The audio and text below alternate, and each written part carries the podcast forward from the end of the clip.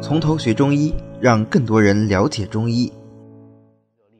好，那么同样还是入大肠的，我们再来一个药，那就是红藤。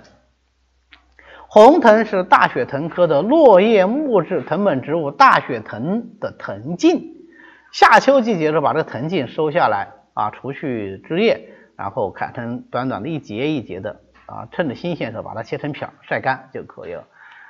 啊，之前我有看到呢，我们搞这个搞中药的这个同事发了一个红藤的新鲜切下来红藤的一个图片，非常漂亮，那个颜色啊，鲜红鲜红的，就真的是跟血一样啊，真的是跟血一样，所以叫红藤，也叫大血藤，就是这个原因。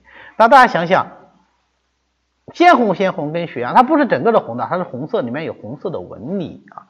那么鲜红鲜红跟血一样，说明这个红藤这个药是不是能够入血分呢？对吧？那么它又是藤子，说明它怎么样？哎，说明它能够通经络，对吧？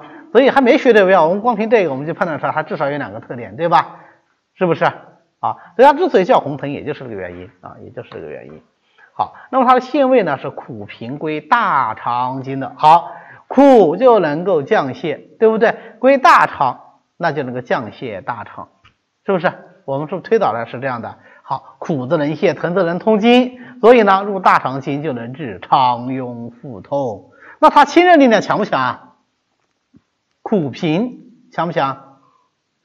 不强呀，对不对？苦寒苦大寒才强嘛，对不对？苦平清热力量不强，它的降泄的力量强，它苦嘛，对不对？好，所以它配上清热凉血啊，解毒消痈的什么金银花、连翘啊，它就能够治肠痈。因为它入大肠经，它的治肠痈，对吧？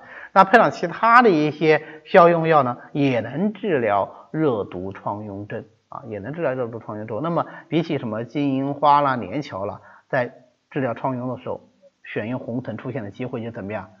就少。但是顺便在这里再引申一下，既然它入大肠经，大肠是位居下焦的，说明这个药是往上走还是往下走的？往下走的啊，入下焦的，所以其他的下焦湿热是不是也可以考虑用红藤的？所以妇科和男科用红藤都比较多啊，当然也是用它治疗湿热啊，湿热下焦，比方说啊膀胱湿热啊、经室湿热啊、包宫湿热啊、肝经湿热啊，哎，这都是下焦的湿热，对不对啊？都可以用到红藤。那假如这个人平时还有点大便溏泻、便出不爽。那是不是就是一个轻微的痢疾啊，对吧？哎，那再加用红藤，是不是效果就更好啊？一物多用，是吧？好，它以筋走经啊，以藤走经，所以它能够入经络，入经络入血分，所以它能够活血定痛，它本身就有活血止痛的作用。这样的话，它就能够用来治疗跌打损伤、妇女的经痛啊、关节疼痛啊等等。好。如果这个人是湿热阻滞下焦经络引起的疼痛呢，但用红藤是不是就更加的有效了？有没有这样的病啊？有啊，很多女性西医诊断是慢性盆腔炎的，它不就是湿热血瘀吗？还有中医的前列中医男科的前列腺炎，对吧？中医的金浊症，所以都可以用到红藤啊。那在这里呢，实际上是对它归经的一个扩展，就是把它由大肠经扩展到什么？扩展到了下焦。啊，这也是我们临床用药时候经常会用的一个小的技巧啊，因为呃，从大的方面讲，用药首先是看它气机是上是下，这个药药性是走上还是走下，然后再是精更精准的这个定位，对吧？好，这是红藤。那么总结一下，它的功效就是清热解毒、活血止痛啊。好的，今天呢我们就讲到这里。